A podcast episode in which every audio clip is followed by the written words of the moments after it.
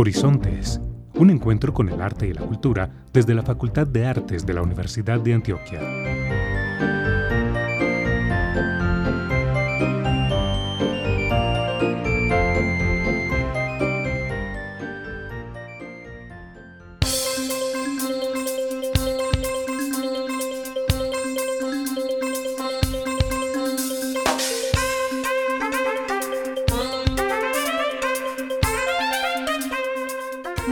Días para todos nuestros oyentes que nos escuchan hoy 16 de octubre en nuestro programa radial Horizontes, un encuentro con el arte y la cultura. Como cada mañana de domingo les saluda Carolina Barros y extiendo el saludo a Alexis Ramírez que nos acompaña en el control. Como es de costumbre tenemos programación para todos y todas, pero vamos con la frase del día. La cultura es la memoria del pueblo, la conciencia colectiva de la comunidad histórica, el modo de pensar y de vivir. Milan Kundera, novelista, ensayista checo, naturalizado francés. Y hoy tenemos un recomendado muy, muy especial en la agenda de programación para esta semana, pues tenemos proceso de socialización de trabajos de grado de la profesionalización de artistas en convenio con el Distrito de Medellín. Ellos compartirán su conocimiento y saberes con la comunidad en la socialización de sus trabajos de grado, que se realizará el miércoles 26 de octubre a las 5 de la tarde en el Centro Cultural Vázquez, ubicado en la carrera 52 número 4431, en todo el centro de Medellín. Este es un evento abierto al público y para todos.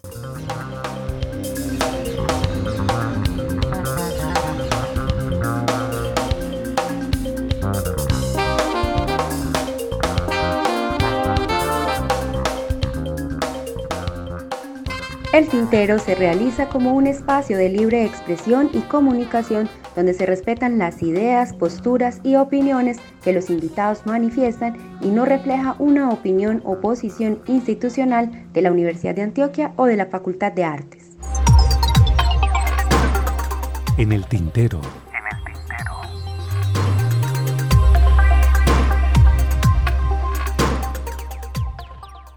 El Instituto de Cultura y Patrimonio de Antioquia, ICPA, de acuerdo con necesidades evidenciadas en visitas realizadas a municipios de Antioquia y a la comprensión de tendencias y nuevas lecturas de las expresiones artísticas y sociales de estos tiempos contemporáneos, pretende fortalecer los procesos de arte en los espacios urbanos del departamento de Antioquia, así como potenciar las habilidades y herramientas de los participantes a los procesos de formación ofrecidos. Así es como surge Formación ICPA. Para hablar del tema, hoy nos acompañan Sirle Milena Zuluaga. Ella es la coordinadora del proyecto de formación ICPA y también se encuentra con nosotros Luis Carlos Moreno, coordinador de contenidos digitales del mismo proyecto. ¿Cómo están? Carolina, hola, muy buenos días. Espero igualmente que todos se encuentren muy bien. Eh, un saludo también a Luis Carlos, mi compañero de trabajo, y Alexis, eh, que nos acompaña también esta mañana.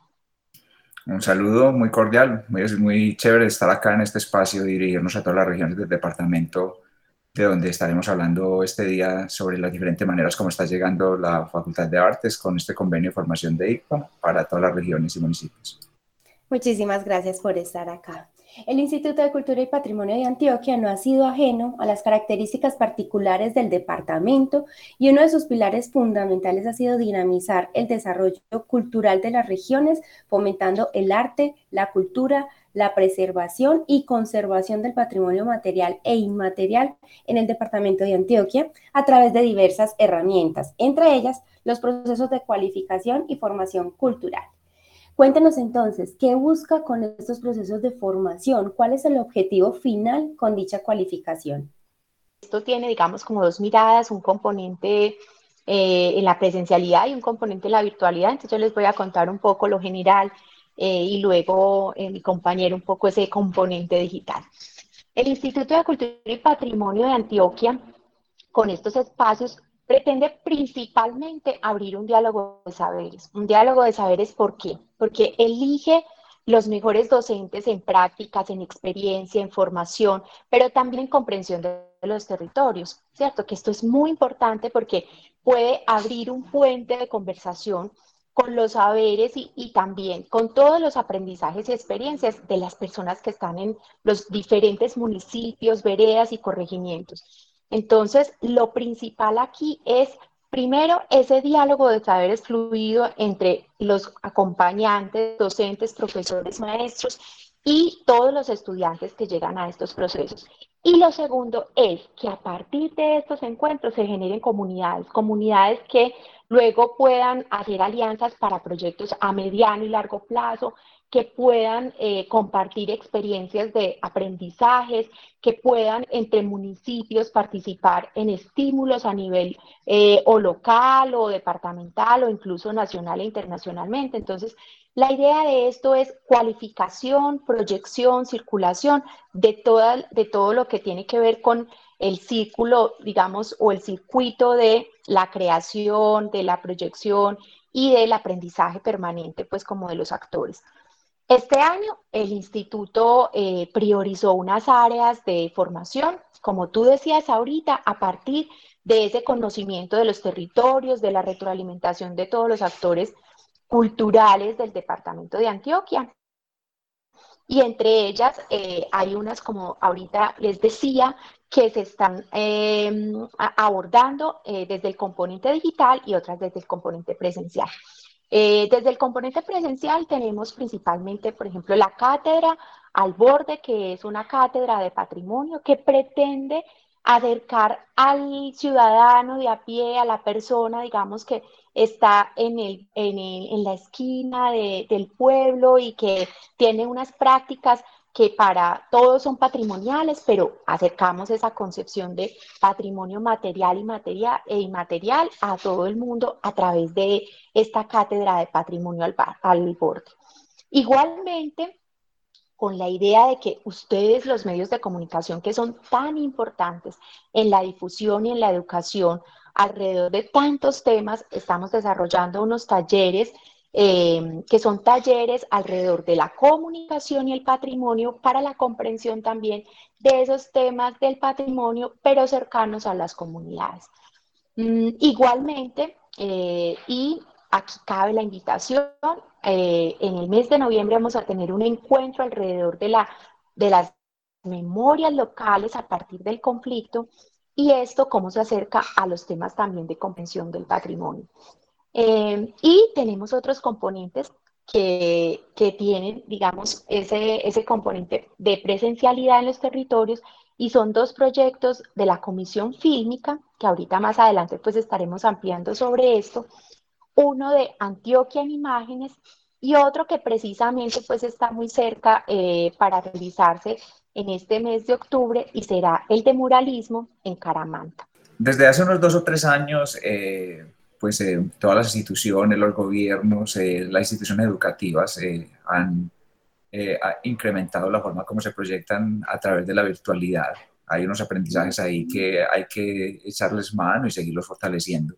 Y de esa manera, pues, se está facilitando que a los artistas y formadores del departamento de Antioquia también puedan recibir estas ventajas de la formación a través de la virtualidad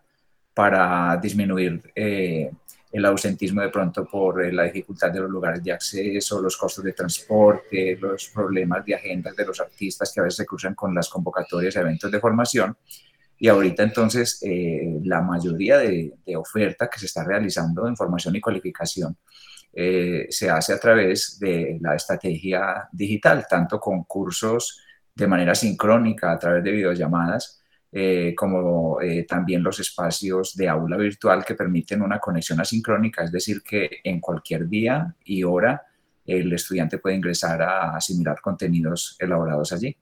Entonces, de esta manera podemos eh, incrementar también la participación y la facilidad para las personas de los diferentes lugares del departamento. Mencionemos un poco también cómo ha sido esa acogida. Luis Carlos mencionaba algo muy importante que es la oportunidad y el acceso a, estos, a estos procesos de formación. Pero hablemos de cómo ha sido esa acogida y también desde las particularidades de cada uno de los territorios, es o no difícil que accedan a este tipo de formación, a veces también en virtualidad. Eh, hay, diferentes pasos. El primero es cuando el Instituto de Cultura y Patrimonio de Antioquia lanza el proceso de inscripciones y obviamente pues no cuesta casi digitar unos datos y, apuntarnos a, todo lo que resulte por allí y nos antojamos y, luego nos damos cuenta que cuando empieza el proceso de formación, es decir, en el momento en que la Facultad de Artes ya empieza a contactar y a difundir la agenda, el cronograma y todo esto, ahí empieza a decaer un poquito la cifra de participación pero eh, en general, ah, o mira también los otros retos. Eh, consideramos que todos estamos súper conectados, que porque tenemos un celular o una computadora en la casa, pero aún así para muchas personas eh, el manejo de ciertas aplicaciones dentro del celular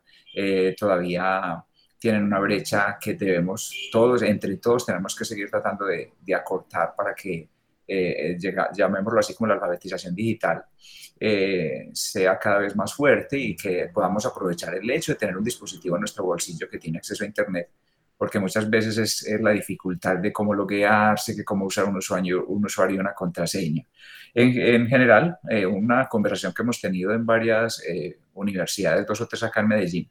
se considera que la deserción para la formación digital eh, es casi el 70% de personas que logran terminar procesos de formación en el área eh, digital. Y esto es entendible porque, como te decía ahorita, es muy fácil inscribirse, pero también la disciplina del autoaprendizaje, de mantenerse, eh, también la gratuidad, también puede darnos como, como esa sensación de no me cuesta retirarme porque no, no estoy pagando por ello pero es muy satisfactorio cuando leemos los formatos de evaluación de los cursos, la gente cómo se siente agradecida la retroalimentación que le dan a los docentes. Esto es muy enorme, muy enorme, muy satisfactorio y creo que también es una ruta que hay que seguir fortaleciendo para que a través de la virtualidad se corte la brecha que hay en el manejo de dispositivos para aprovechar la virtualidad.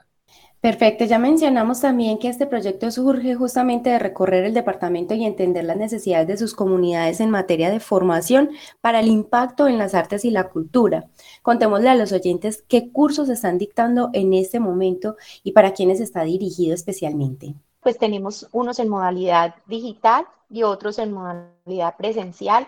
Eh, las áreas en las que estamos trabajando pues este año es una con museo y territorio, en esa estamos trabajando todas estas prácticas de acercamiento a, los temas de curaduría, de comprensión de gestión de esos espacios de exhibición, no solo museos, porque en los municipios también hay otros espacios muy importantes de exhibición que no son convencionales, y la comprensión de estos espacios como prácticas pedagógicas para acercar a la comunidad a, muchas expresiones, no solo de arte, sino de cultura en general. Entonces, este, este proyecto tiene pues ese de museo y territorio en el cual abrió dos grupos y ya pues están en una etapa final. En la otra área en la que abrimos fue en el área de arte visual y gestión artística. En, nuestros municipios hay una cantidad de artistas eh, haciendo pues como todo su proceso de creación, consolidando sus portafolios y pensando cómo gestiona su obra, ¿cierto? Entonces, en este eh, en este curso nos acompaña un docente que ha venido desarrollando unos proyectos a nivel nacional, tanto con instituciones públicas como privadas, que ha tenido un impacto altísimo en la comprensión de los artistas, de su gestión de portafolio. Entonces, eh, ha venido acompañándolo no solo en encuentros eh, digamos, con todos los grupos, sino también en unas tutorías específicas con cada uno de los artistas que se inscribieron. Y esto es supremamente valioso, o sea, porque ellos de alguna manera después de este encuentro van a poder, digamos, a salir a, gestionar y a, poner a circular su obra. la otra área en la que estamos trabajando es en el muralismo comprendiendo, digamos, como esta área de la cultura también en una línea que requiere un acercamiento de apreciación estética, de comprensión de todos esos componentes eh, que tiene un mural, ¿cierto? No solo desde la técnica y el uso de digamos, como de todos los materiales, sino también de lo que esto significa como expresión, ¿cierto? Como expresión de una comunidad, como expresión de un pensamiento, como expresión de un momento histórico. Y precisamente en este, en este tenemos una persona eh, que ha venido trabajando en comunidades, no solo, eh, digamos, en las ciudades centrales, sino también en otras ciudades del país. Entonces, eh, ha sido muy bello pues este encuentro con otros eh, chicos que vienen trabajando pues como el muralismo, que se vienen acercando a ello. Y como les decía ahorita, este proceso culmina, este proceso de encuentro virtual culmina en una vereda que se llama la vereda, en un corregimiento que se llama Alegría, perdón, en Caramata, con un mural que vamos a hacer pues en, un muro con, que tiene una vista hermosa pues como a, ese municipio. Eh, igualmente en la comprensión que tenemos de la responsabilidad que tiene el instituto de formar a formadores, ¿cierto? Para que ellos de, multipliquen con sus niños, sus jóvenes o, las comunidades más cercanas algunos ejercicios, eh, digamos, que motiven a, sobre todo, por ejemplo, en este caso, a los niños, ¿cierto? En otros senderos de comprensión de su cuerpo, de las artes, de la literatura. Abrimos un curso en primera infancia que tiene dos énfasis y uno es el acercamiento a la literatura, entonces los profesores y, los mediadores y promotores de lectura que están en este curso se acercan a los temas de la literatura infantil, cómo, digamos, comprenderla, qué textos son como para cada momento de, de, esos niños de primera infancia, eh, qué estrategias hay, eh, digamos, muy valiosas en la, en la lectura en voz alta, eh, cómo acercarse a los personajes, cómo comprender las historias. Y tiene otra línea, este curso de primera infancia, que es en neuritmia, que es la comprensión del cuerpo, del movimiento, la conexión de ese cuerpo con la naturaleza, con, con digamos, como con otras prácticas y el desarrollo que eso significa, digamos, eh, para los niños. Entonces, este curso, pues yo creo que va a ser fascinante eh, los resultados por los profesores que están acompañando, pero también por, esos, eh, por esas personas que están participando. Otro de los cursos es en literatura, porque pues yo creo que todos, todos hemos escrito, pero aquellos, eh, aquellos que quieren, digamos, tomar la escritura eh, como profesión o tomar la escritura para autopublicarse, pues han tenido la oportunidad durante este tiempo con, con el profesor acompañante a, digamos, encontrar referentes de escritores, eh, estructuras narrativas, comprensión de creación de personajes, ¿cierto? Cómo acercarse a escribir un poco mejor y a, y a ese riesgo que están tomando de poner en un papel, pues que tenga algunas ayudas para que sientan ellos, pues que claro que escribir es una disciplina, claro que escribir también tiene un poco de talento, pero también que encuentran en este docente que es escritor eh, caminos que él también ha tenido que abordar y obstáculos que ha tenido que trabajar para luego llegar a una obra que es publicada, incluso que es reconocida en algunos, pues por algunos estímulos o premios. Em, hay un proyecto muy importante en el departamento y es el proyecto de la Comisión Fílmica y este pretende, digamos, entregar herramientas en esa línea de, esta ley que es tan eh, nueva, de que Antioquia se convierta en un espacio eh, importante para el, para el, desarrollo de proyectos eh, fílmicos. Entonces, aquí hay dos, hay dos cursos de formación, uno en locacionismo y es un poco recorrer, digamos, los temas esenciales de eh, cómo identificar una locación, esas locaciones que deben tener, cómo encontrar los espacios adecuados, cómo hacer un guion alrededor de esos espacios, cómo elegir los personajes, ¿cierto? Y otro curso que es en dirección de casting, y es un poco pues acompañar a esas, a tener digamos como en nuestros territorios eh, personas cualificadas para acompañar también eh, desde la dirección de casting, desde la elección de personajes, digamos que son los personajes naturales, los que no son actores, aquellos que son actores, y eh, también estructuras de acercamiento narrativo y demás para que finalmente Antioquia tenga talento, ¿cierto? Y tenga personas que puedan eh, seguir, digamos, como eh, en el desarrollo de este proyecto de comisión fílmica en el país y que Antioquia tenga estas fortalezas. Eh, otro es, la, es el de Antioquia en imágenes, que pretende principalmente no a personas que estén trabajando en lo audiovisual, sino a formadores también que están trabajando con comunidades, aprender a hacer algunas cosas que les van a facilitar, digamos, como ese proceso de apreciación en lo audiovisual. Entonces, la idea es que las personas que están haciendo este curso de Antioquia en Imágenes sobre todo aprendan cosas sencillas de cómo hacer un minuto, cómo hacer algo desde su, desde su, desde su celular para, para que sea, digamos, un, un reel de imágenes con un impacto en, en, digamos, como en esas comunidades más cercanas. Entonces, es como hacer algunos asuntos audiovisuales que sirvan de pedagogía y estrategia eh, con sus comunidades pues, más cercanas, que en este caso esperamos que sean pues como formador de formadores. Y tenemos otro curso que es el, el de bibliotecas y digamos que bibliotecas ha tenido eh, o tiene la fortuna de tener una muy buena oferta en el país por la Red Nacional de Bibliotecas y también por la, eh, la Red Departamental de Bibliotecas en Formación, pero este año se decidió que un asunto muy importante era eh, la gestión de colecciones, es decir, la comprensión que cada uno de los bibliotecarios de, nuestros, espacios de bibliotecas públicas o de bibliotecas comunitarias o populares que hay en nuestros municipios puedan entender esa importancia de conectar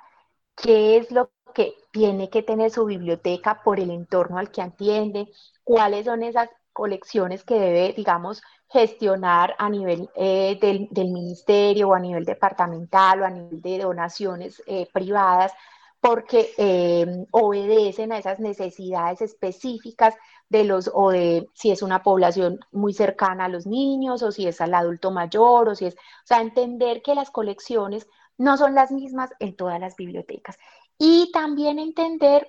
eso que llamamos, digamos, como de sacar algunos libros de las bibliotecas y poderlos incluso llevar a otros lugares, eh, como también entender que hay, hay veces que hay que sacar algunos libros porque los libros ya o no son importantes para esa comunidad o realmente pueden ser más importantes en otra biblioteca. Entonces, todas esas compresiones de cómo gestionar eh, las colecciones desde la planeación en la adquisición, desde el uso de las colecciones, desde la conexión de esas, conexión, de esas colecciones con sus comunidades. Entonces, estamos trabajando principalmente en la comprensión de la gestión de las colecciones. Y eh, como les decía ahorita,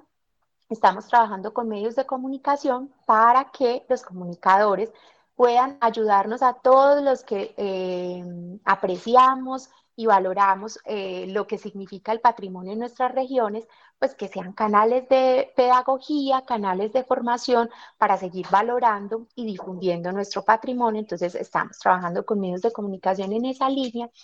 e igualmente pues toda la línea de patrimonio con la cátedra de patrimonio al, al borde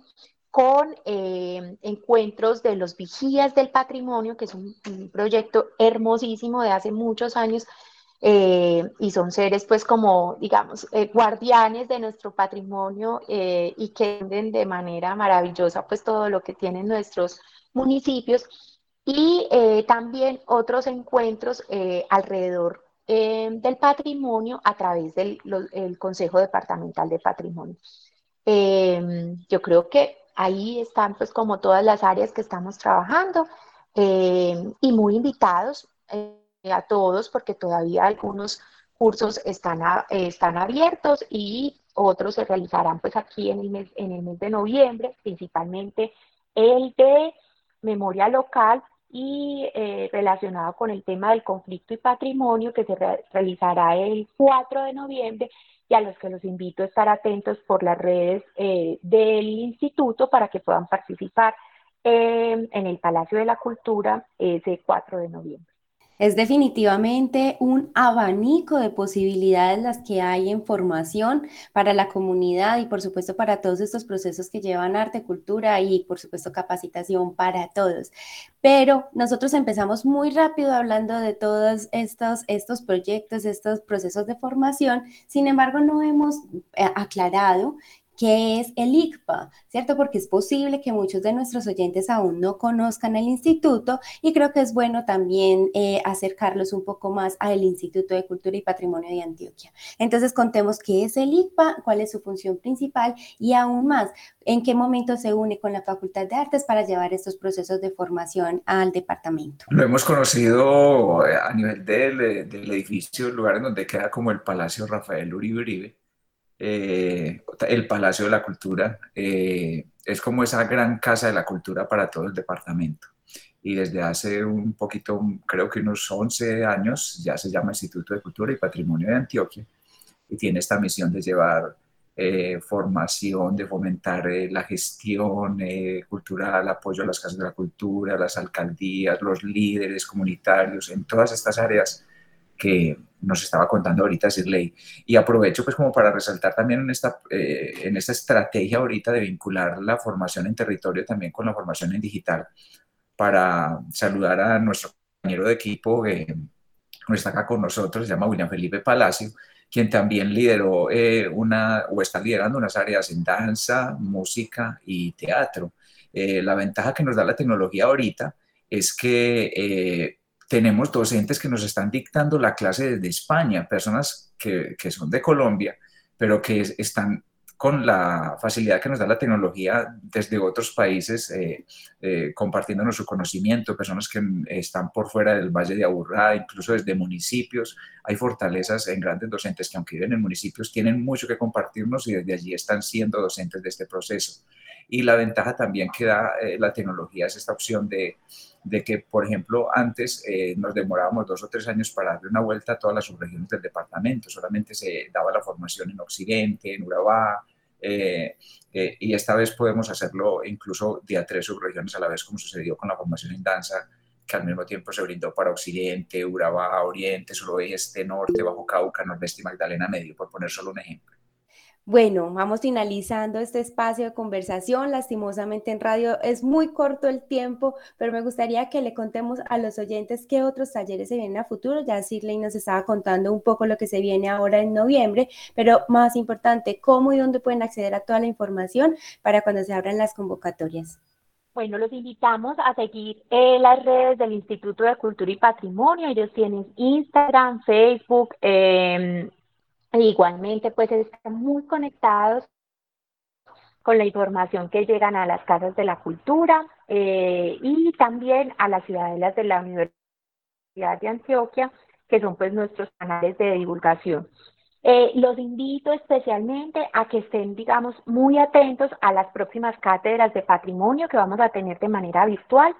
son cátedras que se pueden conectar de manera eh, o por el Facebook o por el YouTube de, del Instituto de Cultura y Patrimonio o los invito a que igualmente se conecten para que vean las que ya han pasado y quedan ahí en el repositorio.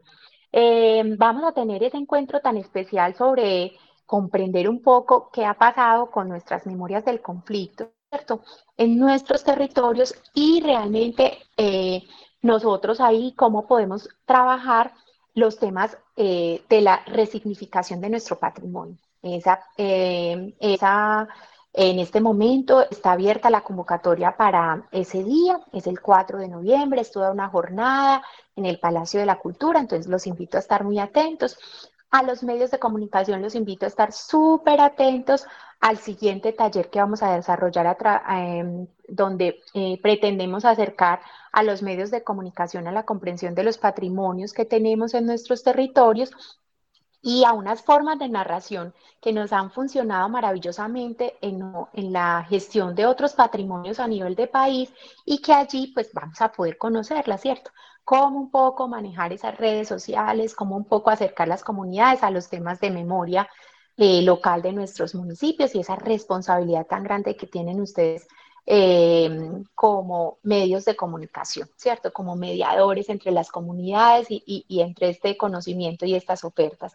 Eh, próximamente vamos a estar en varios municipios eh, de Antioquia con el proyecto de, ejecución ya presencial de todos esos estudiantes que están en el proyecto de comisión fílmica. Entonces, por allá nos veremos en los municipios en donde vamos a desarrollar esto. Entonces, delicioso que las comunidades estén atentas también para ver esos ejercicios. Eh, también vamos a estar visitando, como les decía ahorita, Luis Carlos, los municipios con música, eh, ahorita en el mes de noviembre, entonces también que estén muy atentos a esas agendas para que eh, se puedan unir y de alguna manera pues también estar acompañando estos procesos y también pues eh, pretendemos hacer un encuentro presencial de todos esos bibliotecarios que han cumplido pues como el proceso de gestión de colecciones, entonces vamos a elegir una biblioteca pública de acuerdo a los proyectos que ellos han presentado y vamos a visitar uno de los municipios. Entonces, la invitación es primero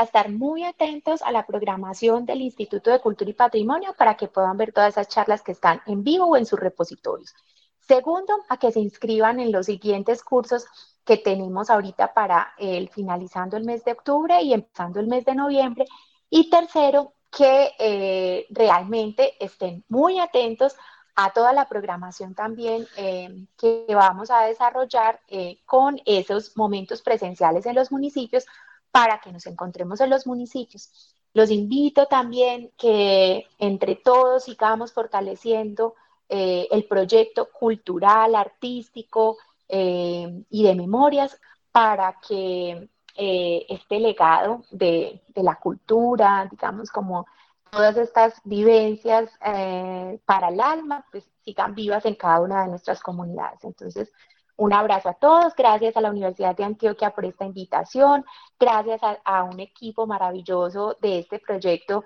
desde el Instituto de Cultura y Patrimonio eh, y sus líderes en cada una de las áreas, porque ha sido un trabajo arduo, de identificación de necesidades y de responder a esas necesidades de los distintos territorios, y al equipo de trabajo de la Facultad de Artes de la Universidad de Antioquia, que eh, sin ellos definitivamente no, no, habría sido posible eh, lograr eh, desarrollar este proyecto en un tiempo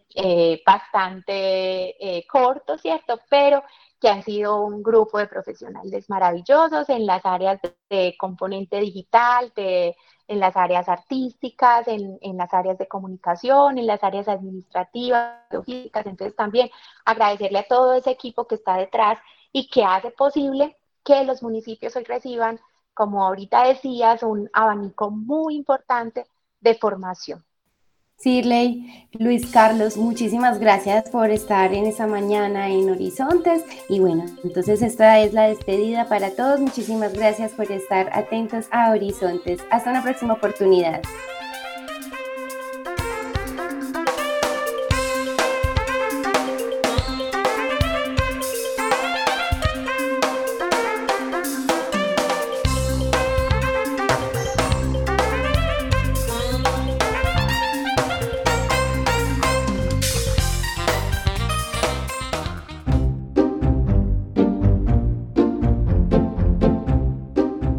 Horizontes, un encuentro con el arte y la cultura desde la Facultad de Artes de la Universidad de Antioquia.